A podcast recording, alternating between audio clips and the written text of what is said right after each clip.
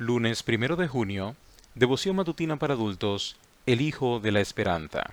Tomando Noemí al niño, lo puso en su regazo y lo crió, y le dieron nombre las vecinas diciendo, le ha nacido un hijo a Noemí. Ruth 4, 16 y 17. Noemí es una de las mujeres con mayor resiliencia ante la adversidad en la historia sagrada. Con su marido y sus hijos difuntos quedó expuesta a pobreza, desánimo y rechazo.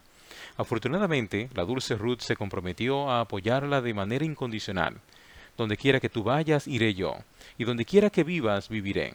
Tu pueblo será mi pueblo, y tu Dios mi Dios. Ruth 1.16. Pero las profundas heridas de Noemí continuaron. Lo vemos cuando suegra y nuegra regresan a Belén y la gente de la ciudad la reconoce y le da la bienvenida llamándola por su nombre, Noemí, que significa mi gozo, agradable de Jehová, encantadora y entrañable. No me llaméis Noemí, sino llamadme Mara, amargura.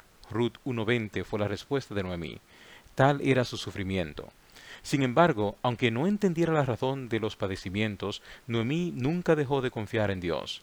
Pero los caminos de Dios le tenían reservado un final venturoso.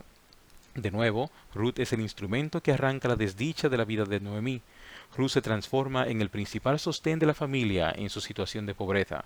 A esto sigue una historia de amor que ha sido fuente de agrado y aprendizaje por las generaciones. Ruth, por su gracia y humildad, y también por su conexión con el hijo de Elimelech, enamora a Bus, quien, como pariente próximo, acaba redimiendo la propiedad de la familia, y también a Ruth, casándose con ella. Noemí, al ver la unión entre su nuera y este hombre hacendado y virtuoso, debió olvidar todas las penas y comenzar un camino rápido hacia la restauración de su nombre, mi gozo. Las venturas quedaron colmadas con el advenimiento del primogénito del matrimonio, Obed, y así vemos a Noemí con el bebé en su regazo y las vecinas diciendo, le ha nacido un hijo a Noemí.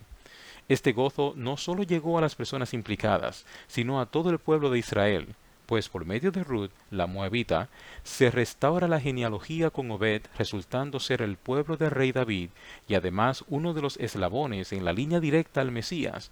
Mateo 1, 5 y 6. Para el creyente, una época trágica de sufrimiento supondrá una experiencia de aprendizaje y nunca una derrota. Afronta el día de hoy con la actitud de que Después de la tempestad viene la calma, y reflexiona en el dolor profundo de Noemí, que acabó transformado en un gozo inmenso.